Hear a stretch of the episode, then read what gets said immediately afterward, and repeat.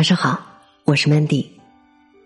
希望能用声音陪伴你度过所有孤独的夜晚。一个人真正的修养，看失意时的善良，来自匿名作者。朋友圈曾疯传这样的故事：二十七岁的凯特独自开车去异地，结果车开到半路就没油了。深夜十二点。四周漆黑一片，即使向男友求救，也要苦等两三个小时。于是无助的她抛下车子，想找附近的加油站。没走几步，就遇到路边休息的流浪汉。这个人是 Johnny，他衣衫褴褛，灰头灰脸，旁边还摆着一个祈祷的牌子。眼前的这一切。让凯特一阵紧张和害怕，但是后来发生的一切，让凯特为自己的想法着实的感到羞愧。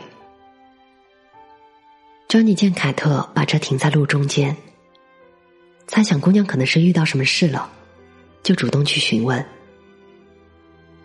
凯特说完自己的遭遇，没想到毫不犹豫的提出让凯特回到车里锁上车门，自己会给他带来汽油。说完。就消失在黑暗之中。没多久，Johnny 真的带着汽油回来了，价值二十美元的汽油。凯特知道，这对于 Johnny 来说是一笔不小的开支，可是他自己忘了带现金，只能说些感激的话了。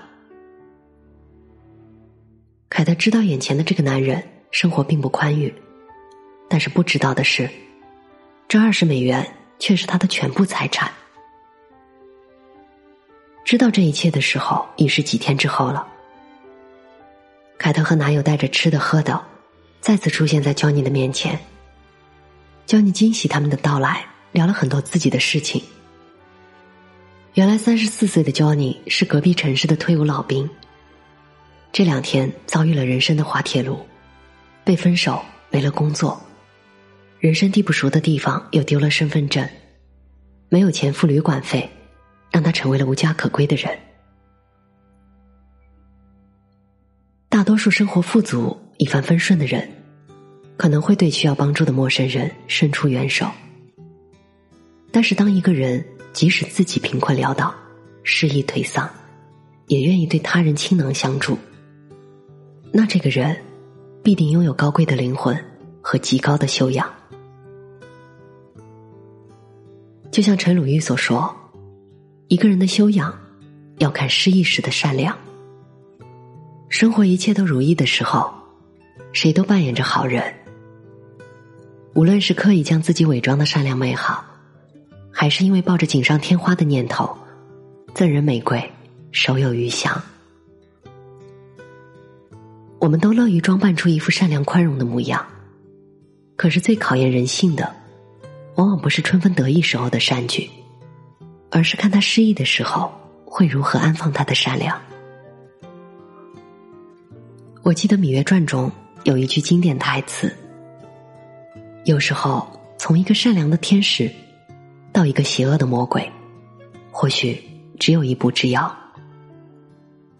决定这一步之遥的，就是你的心情。”高尔基也说过。当一个人心情愉快、万事顺意的时候，他就显得善良；心情好的时候，看到路边的乞丐，都会爱心大爆棚，忍不住多给些钱。但一旦遭遇挫折，就会突然性情大变，对全世界都充满敌意。所以，看一个人的修养，不是看他心平气和的善良明媚，而是看他心浮气躁时的温暖如初。什么是修养？知乎有一个高赞的回答：明明经历了一场风暴，却压制住了爆发的念头，还云淡风轻的和别人说：“快下雨了，大家准备好伞了吗？”我想起《红楼梦》里也有类似的情节，黛玉生宝玉的气，哭了半晌，最后还叮嘱子鹏：“看到大燕子回来。”再把帘子放下来，拿石狮子以助。黛玉就算自己被气到哭了半晌，还不忘关爱燕子，等燕子归来再放下门帘。我想，这个世界从来不缺善良的人，缺的是经历挫折打击和背叛之后，仍然能够保持善良的人。一个有修养的人，骨子里是透着善良的，从不需要刻意的伪装。哪怕失意落魄，也不忘带着善良往前走。失意的时候。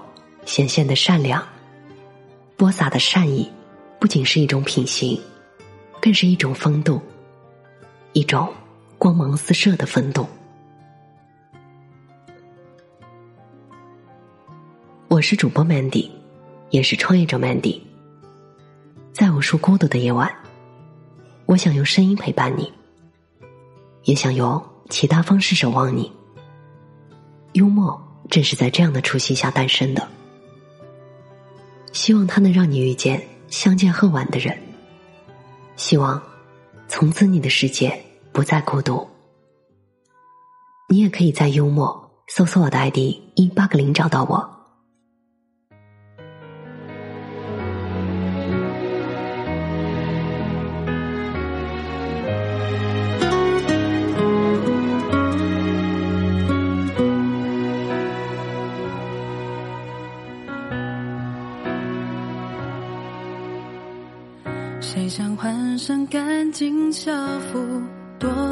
角落哭？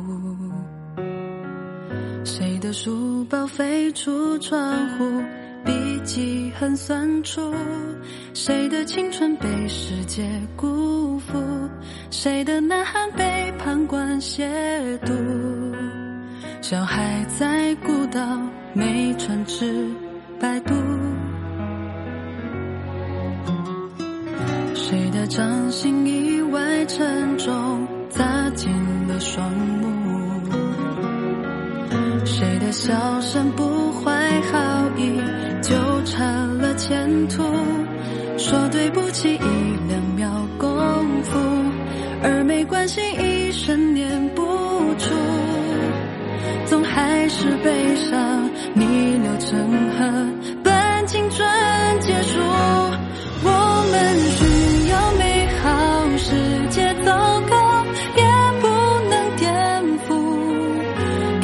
记得拥抱，披荆斩棘，对抗黑暗暴风，一切残酷，把悲伤写成是默读。我们的青春不应该到此结束。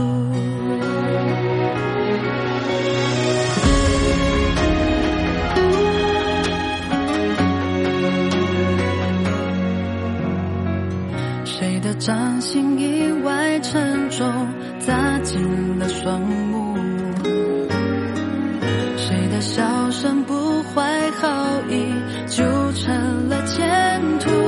说对不起一两秒功夫，而没关系一生念不出。总还是悲伤逆流成河，